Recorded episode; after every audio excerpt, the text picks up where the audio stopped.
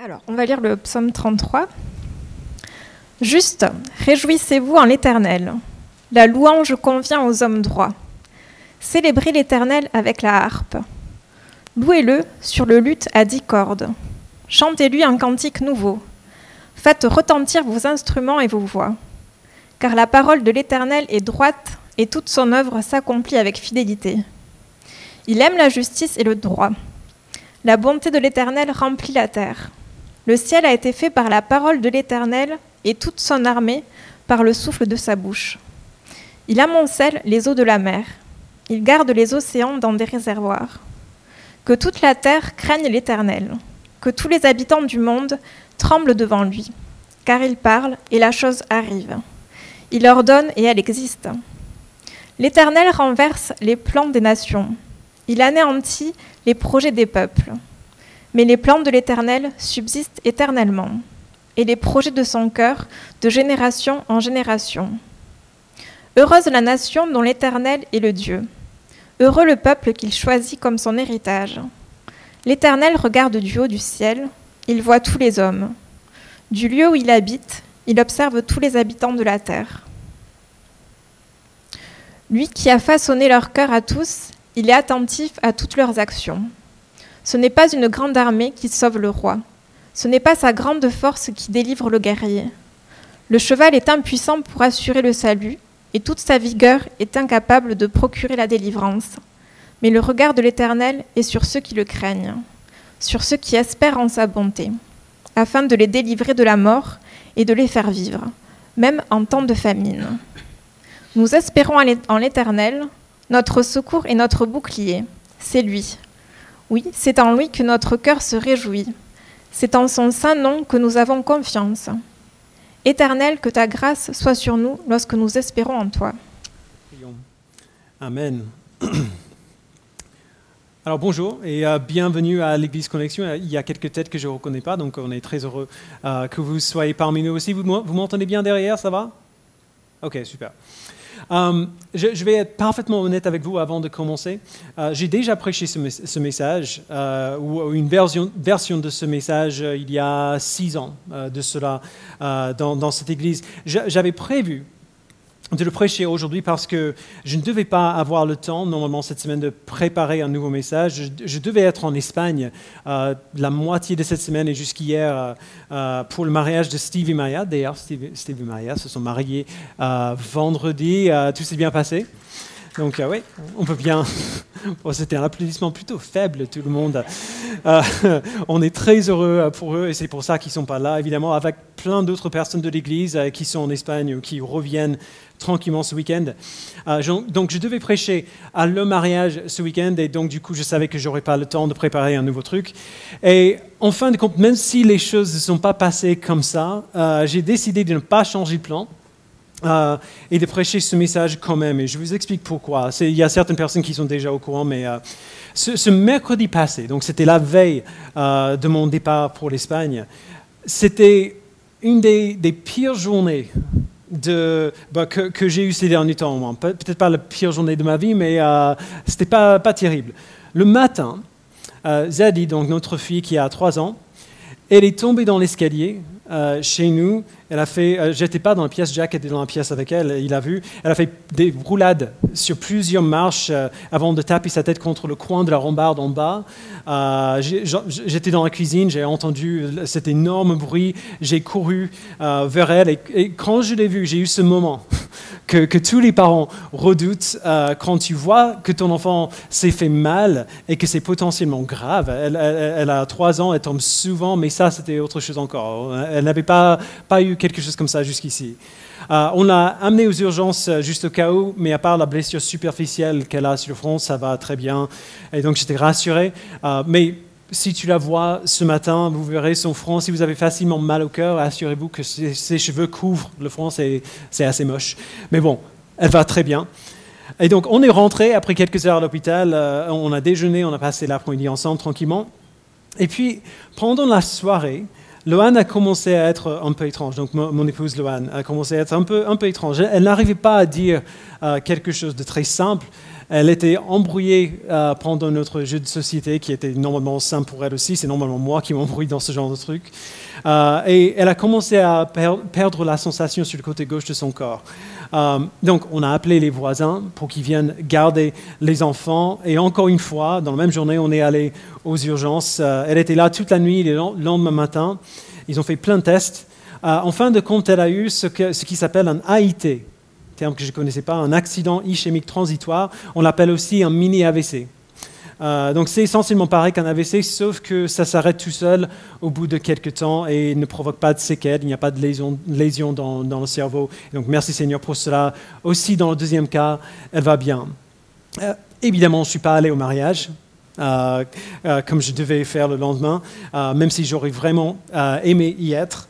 Tout cela pour dire qu'en 24 heures, cette semaine, j'ai été confronté par l'incertitude de ce type de situation où tu sais qu'il y a eu un problème, où quelqu'un que tu aimes est potentiellement en danger, mais tu ne sais pas à quel point le danger est réel et tu ne sais pas euh, ce qui va se passer.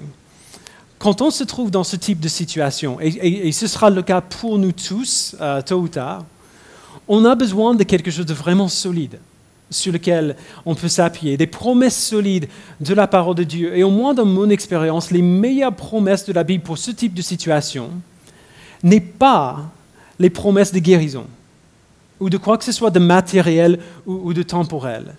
Parce que même si la Bible promet la guérison, elle ne la promet pas nécessairement maintenant, là, quand on le veut.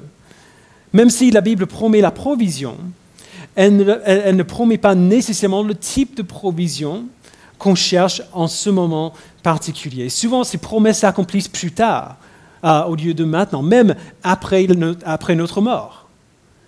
Les meilleures promesses pour l'incertitude, dans mon expérience, sont celles qui n'ont rien à voir avec ce que Dieu fera pour nous, mais qui parlent plutôt simplement de qui Dieu est. Parce que ce sont des promesses sur lesquelles on peut s'appuyer à n'importe quel moment, dans n'importe quelle situation, et dire, ça c'est vrai pour moi maintenant. Ce que Dieu dit de lui-même ici est vrai maintenant. Ça ne dépend en rien de ce que je suis en train de vivre, ça ne dépend en, rien de ce qui se passe dans ma vie. J'ai l'accomplissement de cette promesse de Dieu lui-même en ce moment. Le psaume 33, du début à la fin, parle de Dieu lui-même. C'est une liste assez détaillée euh, euh, sur qui est Dieu, ce qu'il fait et à quoi il ressemble. Et donc, j'aimerais faire, quelque chose d'un peu, étrange. Euh, j'aimerais faire le tour de ce psaume un peu plus rapidement que d'habitude pour essayer d'identifier ces attributs de Dieu qui sont listés. Et puis j'aimerais faire un pas de recul pour voir que cette présentation de Dieu que le psalmiste nous donne est en fait le cœur même de l'Évangile la raison pour laquelle on est là. Donc, d'abord, voyons juste ce qu'il dit sur lui-même. D'abord, Dieu est digne de notre louange. Verset 1, juste, réjouissez-vous en l'Éternel, la louange convient aux hommes droits. Célébrez l'Éternel avec la harpe, louez-le sur le, sur le luth à dix cordes. Alors, je ne sais pas si, vous êtes euh, comme moi.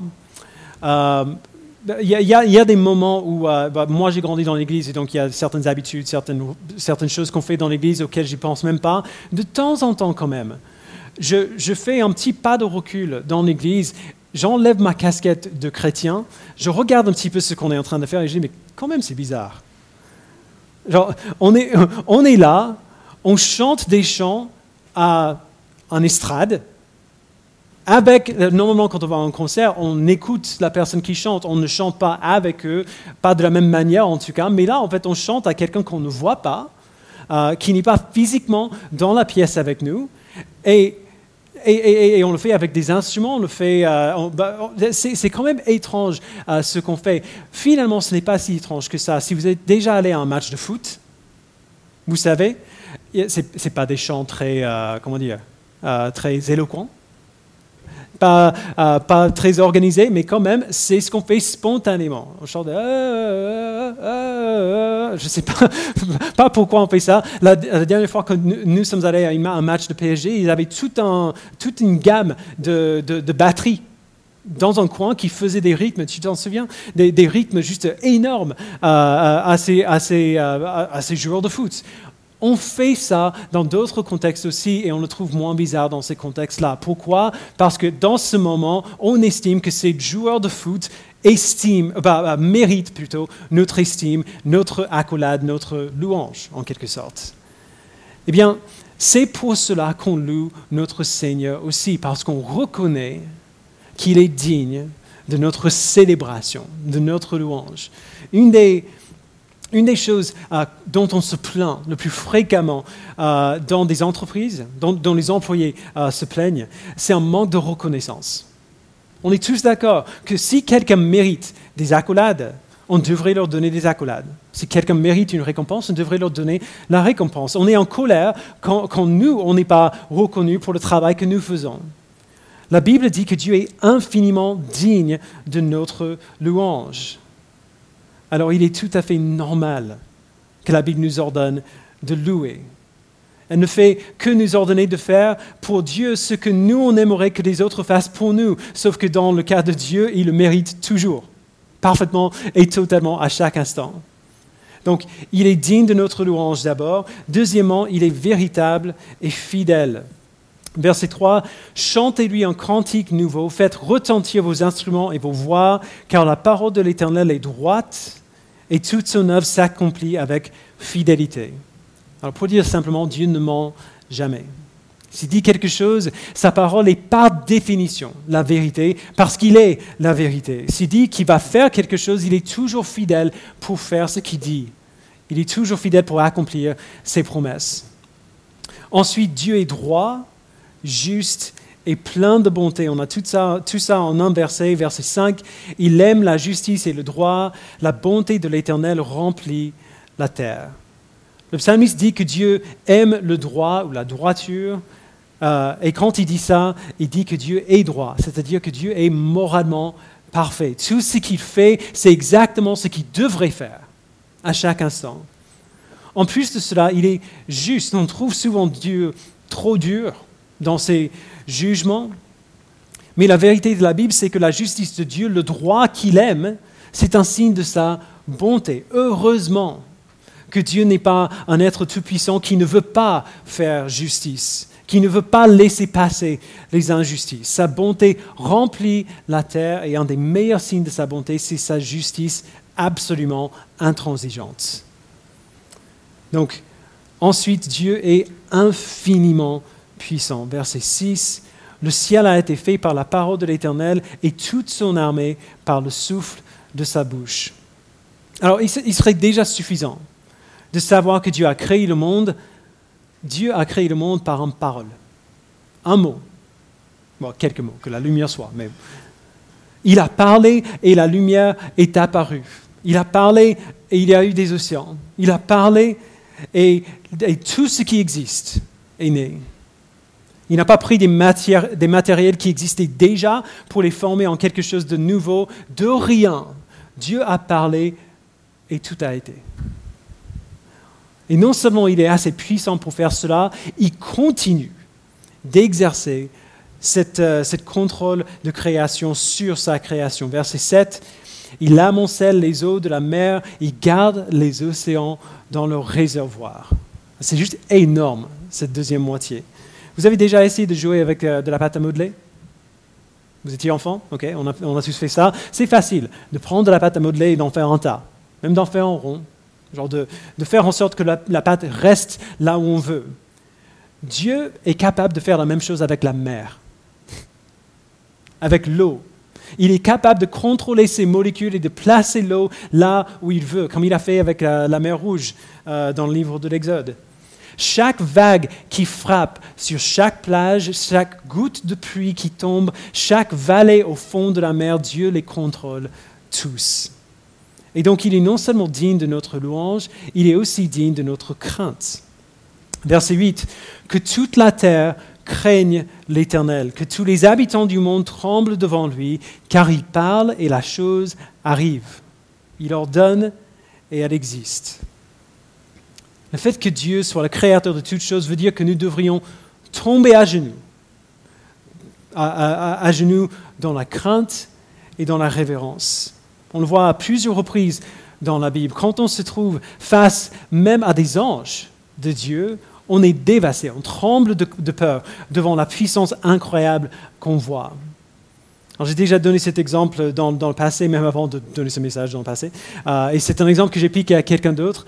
Euh, quand, Jack était petit, on l'a amené au, euh, parc de la Villette. Ils avaient, oh, et d'ailleurs hier, en fait, on est allé à, un petit, une petite ferme pédagogique. Il y a des enclos avec des, brebis, des moutons, des lapins, des petits cochons.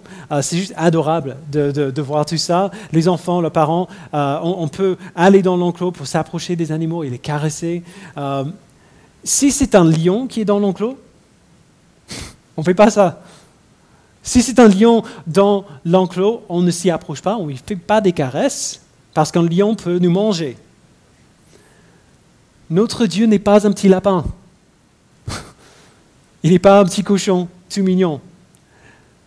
Notre Dieu est un lion la connaissance de sa puissance sur tout ce qui existe devrait nous remplir d'une crainte et d'une révérence profonde. Et il ne s'arrête pas là. Non, seulement Dieu est souverain sur le monde qu'il a créé, il est aussi souverain sur le plan des hommes qu'il a créés. Verset 10. L'Éternel renverse les plans des nations. Il anéantit les projets des peuples mais les plans de l'Éternel subsistent éternellement et les projets de son cœur de génération en génération. Alors, nous, nous on a du mal avec ça, avec, avec ce verset. Euh, nous, on est des adultes, euh, soi-disant autosuffisants, euh, autonomes. Nous, on, on, a du mal avec cette image. Dieu a créé le monde avec un plan en tête. Son plan a un début, un milieu et une fin. Et à ce moment de l'histoire lui-même, logiquement, nous sommes au milieu. Ce n'est pas la fin encore. Nous sommes pour la plupart inconscients ou indifférents à, ce plan de Dieu. Alors qu'en tant euh, qu'individu et en tant que société nationale et globale, nous, faisons nos propres plans. On a tous une idée de ce qu'on veut de notre vie, de ce qu'on veut de notre pays, et on établit des plans et on essaie de, de faire en sorte que ces choses arrivent. Et le psalmiste dit que tous nos plans, même nos plans qui sont plutôt bons, sont totalement sans conséquence pour Dieu. C'est son plan qui s'accomplira. Alors parfois, nos plans peuvent faire partie de son plan, mais c'est son plan qui s'accomplit. Quand Dieu décide de faire quelque chose, il le fait et rien ne peut l'arrêter. Même si on voulait croire le contraire, on n'est pas les maîtres de la terre. Nous, les hommes, on n'est pas les maîtres de la terre. Cette terre n'obéit pas à nos désirs. C'est son monde à lui. Et sa volonté s'accomplira. Nous, nous, rejetons cette idée, nous disons, mais qui est Dieu pour, imposer sa volonté sur moi? Ben, N'ai-je pas le droit de, choisir? Est-ce que j'ai pas le, euh, genre, un mot à dire dans, ce qui se passe dans ma vie? Et la réponse est oui, nous, nous choisissons c'est le choix entre nous aligner avec le plan de Dieu et en bénéficier pour toute l'éternité, ou alors de nous rebeller contre le plan de Dieu et être éternellement exclus de sa bénédiction. Vous voyez, ce que nous avons du mal à voir dans notre orgueil, c'est que l'invitation de Dieu de reconnaître son pouvoir et sa souveraineté sur, euh, sur ce monde est justement cela, c'est une invitation. Une invitation, ce n'est pas la règle cruelle d'un dictateur, mais l'invitation d'amour d'un Père qui veut nous faire bénéficier de sa sagesse qui est franchement nettement supérieure à la nôtre. Et c'est pour cela que le psalmiste affirme au verset 12, Heureuse la nation dont l'Éternel est Dieu. Heureux le peuple qui choisit comme son héritage. Aucun d'entre nous n'a le droit de réclamer la bénédiction de Dieu. Mais dans sa grâce, Dieu choisit de donner cette bénédiction à ses enfants. Sa souveraineté sur notre monde, c'est une nouvelle merveilleuse. Son plan s'accomplira et son plan est parfait. Et pas juste parfait pour lui, parfait pour nous aussi. Alors quand nous parlons du plan de Dieu de cette manière, quand on, quand on élève son plan aussi haut, on a du mal à voir ce que tout cela a à voir avec nous on pense à ces vérités juste incroyables, à l'immensité de la puissance et du règne de Dieu sur cette terre, et on se sent tout petit. Juste minuscule. On se dit, sa, vision, cette vision est tellement grande, la vision de Dieu sur ce monde est tellement grande, pourquoi est-ce qu'il me considérait? Comment est-ce qu'il peut même savoir que je suis là, en quelque sorte? Et on oublie ce qu'il nous dit dans sa parole, qui est quand même un peu évident, que le Créateur de l'univers entier nous a créés aussi. Il nous a créés à son image. Et c'est pour cette raison que le psalmiste se tourne au regard de Dieu envers ses enfants, au verset 13. Il voit tout et il est profondément engagé dans la protection des siens. Verset 13, l'Éternel regarde du haut du ciel, il voit tous les hommes. Du lieu où il habite, il observe tous les habitants de la terre. Lui qui a façonné le cœur à tous, il est attentif à toutes leurs actions. Ce n'est pas une grande armée qui sauve le roi, ce n'est pas sa grande force qui délivre le guerrier. Le cheval est impuissant pour assurer le salut et toute sa vigueur est incapable pour procurer la délivrance. Mais le regard de l'Éternel est sur ceux qui le craignent, sur ceux qui espèrent en sa bonté, afin de les délivrer de la mort et de les faire vivre, même en temps de famine. J'ai pensé à la fin de ce verset quand j'étais à la maison avec les enfants et j'attendais les nouvelles de l'hôpital de Loane. On, met, tellement de pression sur nous-mêmes d'être assez compétents, assez capables, assez préparés pour, euh, pour s'occuper de nous-mêmes. On imagine que le sort de nos vies est entièrement entre nos mains et on est souvent accablé par la peur de, l'échec. Euh, chaque décision que nous faisons est déterminée par notre besoin de nous protéger. Et même quand on a tout préparé comme il faut, même quand nos plans sont tellement bien organisés qu'il n'y a, a rien du tout qu'on a oublié, il y a toujours des choses qui s'imposent à nous. Mais le roi n'est pas sauvé par son armée. Le guerrier n'est pas sauvé par sa force ou le cheval formidable sur lequel il est monté. La seule espérance sûre de la protection et de la sécurité, c'est Dieu lui-même. Et Dieu n'est pas trop haut, il n'est pas trop grand pour s'occuper des besoins de ses enfants. Puisque ses yeux sont constamment fixés sur ses enfants, Dieu voit nos besoins avant nous. Il n'y répond pas nécessairement comme on veut, mais il est absolument et férocement engagé pour protéger et pour pourvoir aux besoins de ses enfants. Puisqu'il aime ses enfants, il met en œuvre sa puissance et sa force infinie pour nous protéger, afin que nous nous réjouissions en lui seul. Et c'est là où le psalmiste se termine, là où il a commencé, verset 20. Nous espérons en l'Éternel. Notre secours et notre bouclier, c'est lui. Oui, c'est en lui que notre cœur se réjouit. C'est en son saint nom que nous avons confiance. Éternel, que, ta grâce soit sur nous lorsque nous espérons en toi. On peut faire ce qu'on veut de notre vie, on peut faire tous nos plans, on peut même réussir tous nos plans. Si nous voyons Dieu comme il est, c'est en lui que notre cœur se réjouit et non pas en toutes les choses qui se sont bien passées dans nos vies ou tout le mal qu'on a pu éviter. C'est en lui que notre cœur se réjouit, c'est en son saint nom que nous avons confiance. Alors, euh, donc si on résume rapidement, voici ce qu'on voit dans le psaume 33. Dieu mérite notre louange. Il est véritable, il est fidèle, il est droit, il est juste, il est plein de bonté, il est infiniment puissant, il est digne euh, de crainte, il est souverain sur les plans de l'homme, il est omniscient, il est engagé dans la protection des siens, il est notre raison pour la joie et il est digne de notre confiance. Toutes ces choses-là qu'on voit dans le psaume 33 sont le fondement de ce dont on parle quand on parle de l'Évangile.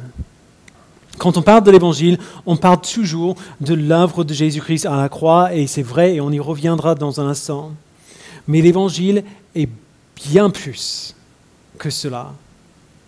Pensez à la manière dont les auteurs différents de la Bible ont parlé de la bonne nouvelle, la bonne nouvelle euh, que Dieu annonce. Ésaïe, par exemple, dit dans Ésaïe 52, verset 7, Qu'ils sont beaux sur les montagnes les pieds de celui qui apporte de bonnes nouvelle. Dans la traduction grecque de l'Ancien Testament, c'est le même mot que le mot bonne nouvelle ou évangile dans le Nouveau Testament qui annonce la paix, de celui qui apporte de très bonnes nouvelles, qui annonce le salut, de celui qui dit à Sion, ton Dieu règne. Donc la bonne nouvelle du salut pour Ésaïe se résume en trois mots.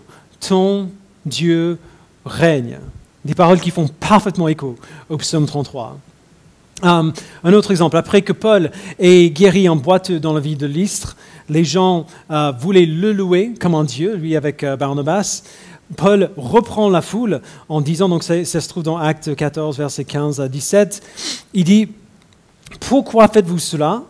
Nous aussi, nous sommes des êtres humains, euh, de la même nature que vous, et nous vous apportons une bonne nouvelle en vous appelant à renoncer à ces idoles sans consistance pour vous tourner vers le Dieu vivant qui a fait le ciel, la terre, la mer et tout ce qui s'y trouve. Dans les générations passées, il a laissé toutes les nations suivre leur propre voie, pourtant il n'a pas cessé de rendre témoignage à ce qu'il est par le bien qu'il fait.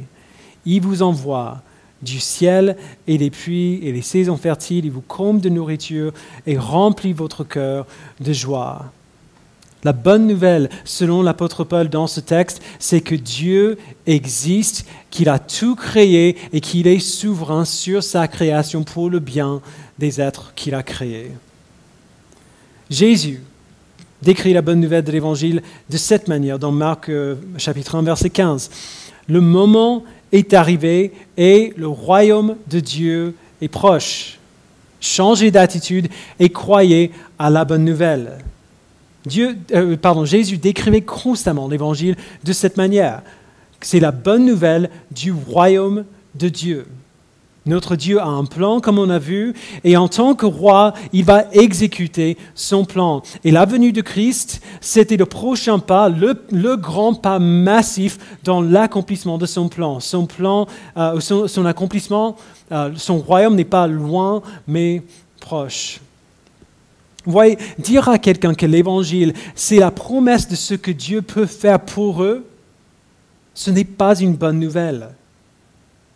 Même si on parle de tout ce que Dieu peut faire pour nous, ce n'est pas une bonne nouvelle. Dire à quelqu'un que s'il vient à Jésus, Jésus les comblera, il les rendra forts quand ils sont faibles et riches quand ils sont pauvres, et bien pourtant qu'ils sont malades, ce n'est pas une bonne nouvelle. Même si Jésus fait ça.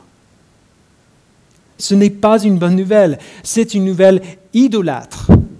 Parce qu'il prend l'évangile et il le recentre sur nous. Nous devenons la raison d'être de l'évangile.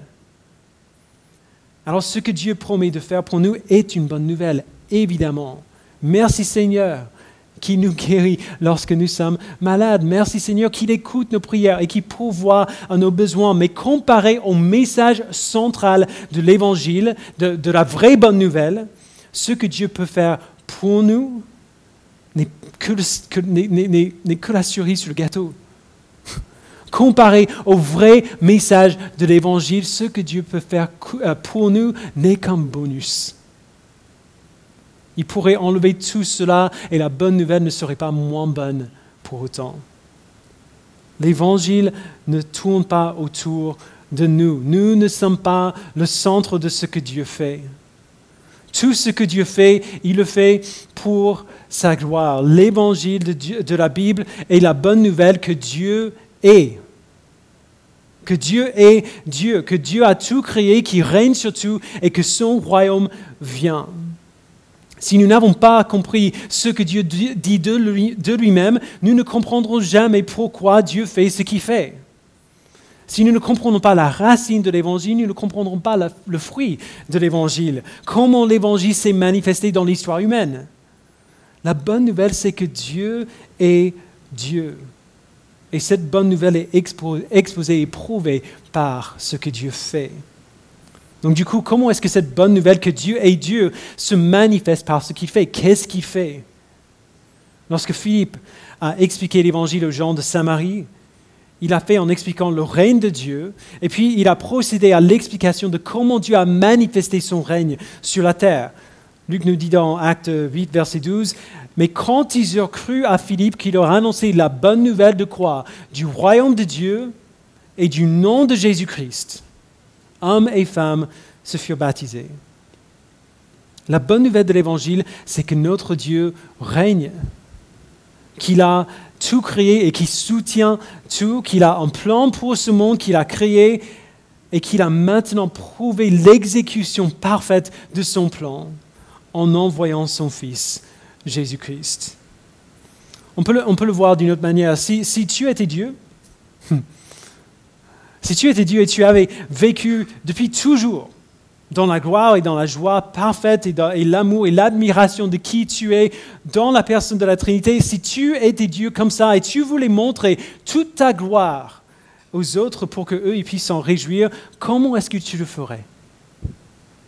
Tu voudrais probablement, si tu es comme moi en tout cas, tu voudrais probablement montrer ta puissance. Tu, créerais le monde et puis, tu, et puis euh, tu viendrais au monde comme un guerrier. Comme un roi, tu établirais ton règne par, par la force pour que tout le monde voit à quel point tu es grand et puissant. Mais il y a évidemment d'autres facettes de qui Dieu est. Il n'est pas seulement puissant, il est aussi fidèle et plein de bonté. Alors du coup, comment est-ce qu'on montre ça? Eh bien, on pourrait choisir simplement de pardonner. La rébellion et les péchés de ceux qui s'étaient rebellés contre toi. Euh, genre, j'ai le pouvoir et le droit de vous juger, mais maintenant, j'accorde un pardon inconditionnel à tout le monde. Mais si tu faisais ça, tu serais injuste. Genre, pensez aux familles des gens qui ont été blessés par ceux que tu as pardonnés. Qu'est-ce qu'eux, ils diraient? Ne voudrait-il pas de la justice? Si tu voulais vraiment montrer la plénitude de qui tu es, il faudrait monter et ta puissance, et ta bonté, et ta justice. C'est problématique. Et c'est ici que Dieu a montré qu'il est vraiment Dieu. Dans sa sagesse parfaite, il a trouvé un moyen de montrer toutes ces choses en même temps. Il a créé le monde il s'est montré comme puissant et souverain. Il a montré à son peuple leur besoin de sa provision et de son pardon. Et puis afin de pouvoir leur donner ce pardon, afin de pouvoir faire justice, il a fait quelque chose d'entièrement inattendu. Il est devenu un bébé. Dans la personne de Jésus-Christ, Dieu a pris une nature humaine, il est venu en tant qu'enfant, alors faible, et dépendant, qui devait grandir comme n'importe qui, plutôt que de demander que l'homme atteigne Dieu, que nous arrivions jusqu'à lui, Dieu a descendu, est descendu jusqu'à nous.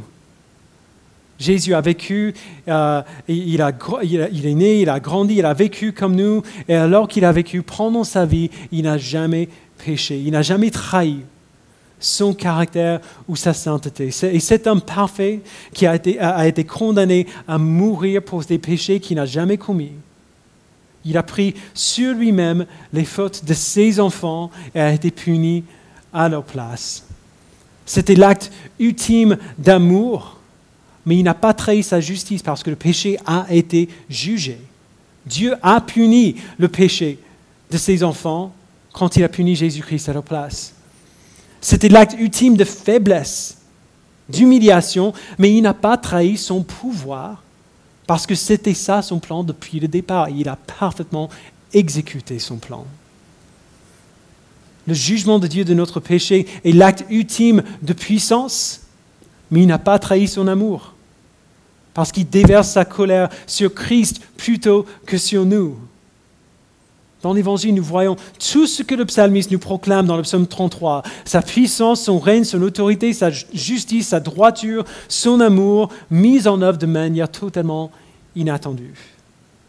Nous voyons que Dieu est un Dieu que nous n'aurions jamais pu imaginer nous-mêmes. Nous bénéficions bien de l'Évangile, mais le message de l'Évangile ne se tourne pas autour de nous l'évangile est la manifestation de la gloire de Dieu. Alors pour conclure aujourd'hui, j'aimerais juste vous poser quelques questions rapidement. Comment est-ce que vous vous sentez ce matin?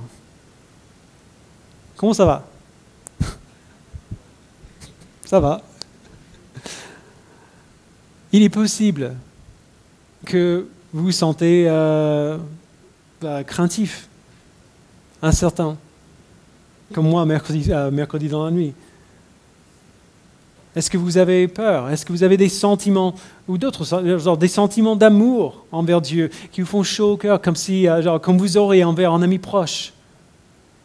Est-ce que vous hésitez à venir devant son trône? Ou alors est-ce que vous ne ressentez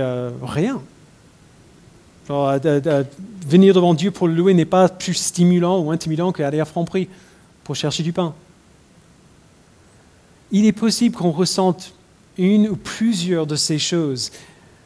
Et pour chacune, le psaume 33 nous donne le contrepoids. Si vous vous sentez craintif et incertain, qui est un peu mon état naturel si je suis honnête, souvenez-vous que Dieu est parfaitement souverain sur le monde qu'il a créé et qu'il accomplira parfaitement son plan. L'Éternel renverse les plans des nations, il anéantit les projets des peuples, mais les plans de l'Éternel subsistent éternellement et les projets de son cœur de génération en génération. Si vous ressentez des sentiments d'amour, des sentiments chaleureux sur Dieu, un peu, genre on ressent envers Dieu parfois un peu comme on ressentirait envers son papy. C'est, oh, ça fait tellement du bien, un câlin de papy si on ressent euh, ces, sentiments-là envers Dieu, on peut prier et on doit prier d'avoir une vision claire de son pouvoir et de sa puissance et de sa grandeur. Que toute la terre craigne l'Éternel. Que tous les habitants du monde tremblent devant lui. Car il parle et la chose arrive, il ordonne et elle existe. Si vous craignez, sa force. Et si vous avez peur de, sa puissance et de son jugement, priez d'avoir une vision plus claire de son amour. La bonté de l'Éternel remplit la terre. Si vous hésitez à vous approcher de lui, rappelez-vous de sa tendresse envers ses enfants. Le regard de l'Éternel est sur ceux qui le craignent, sur ceux qui espèrent en sa bonté. Et si vous ne ressentez rien du tout, Genre, si vous imaginez que puisque Dieu est amour, c'est normal que vous puissiez venir. Rappelez-vous de sa puissance incroyable et sa justice parfaite, qui sait qui mérite mieux que ce que vous lui donnez? Il aime le droit et la justice, que toute la terre craigne l'Éternel, que tous les habitants du monde tremblent devant lui. La louange convient aux hommes droits. Dernièrement, il y a, peut-être certains ici qui ne le connaissent pas du tout, euh, qui ne sont pas venus devant lui dans la crainte et dans la, reconnaissance, en reconnaissant Dieu pour qui il est et en vous repentant de vos péchés. Si c'est le cas pour vous, je vous invite à venir. Comme on l'a lu euh, tout à l'heure, quand ils ont cru à Philippe qui leur annonçait la bonne nouvelle du royaume de Dieu et du nom de Jésus-Christ, hommes et femmes se firent baptiser. Ils ont cru, ils ont été baptisés, ils ont cru et ils ont été accueillis. Donc croyez en lui, repentez-vous de vos péchés, tournez-vous vers lui avec foi et sachez peut-être pour la première fois et une fois pour toutes que notre Dieu règne. Le message de l'Évangile n'est pas plus compliqué que ça. Il y a des détails, qu'on n'y trouve pas, mais tous ces détails trouvent leurs racines et leur source dans ces trois mots. Notre Dieu règne. Je vous invite à prier.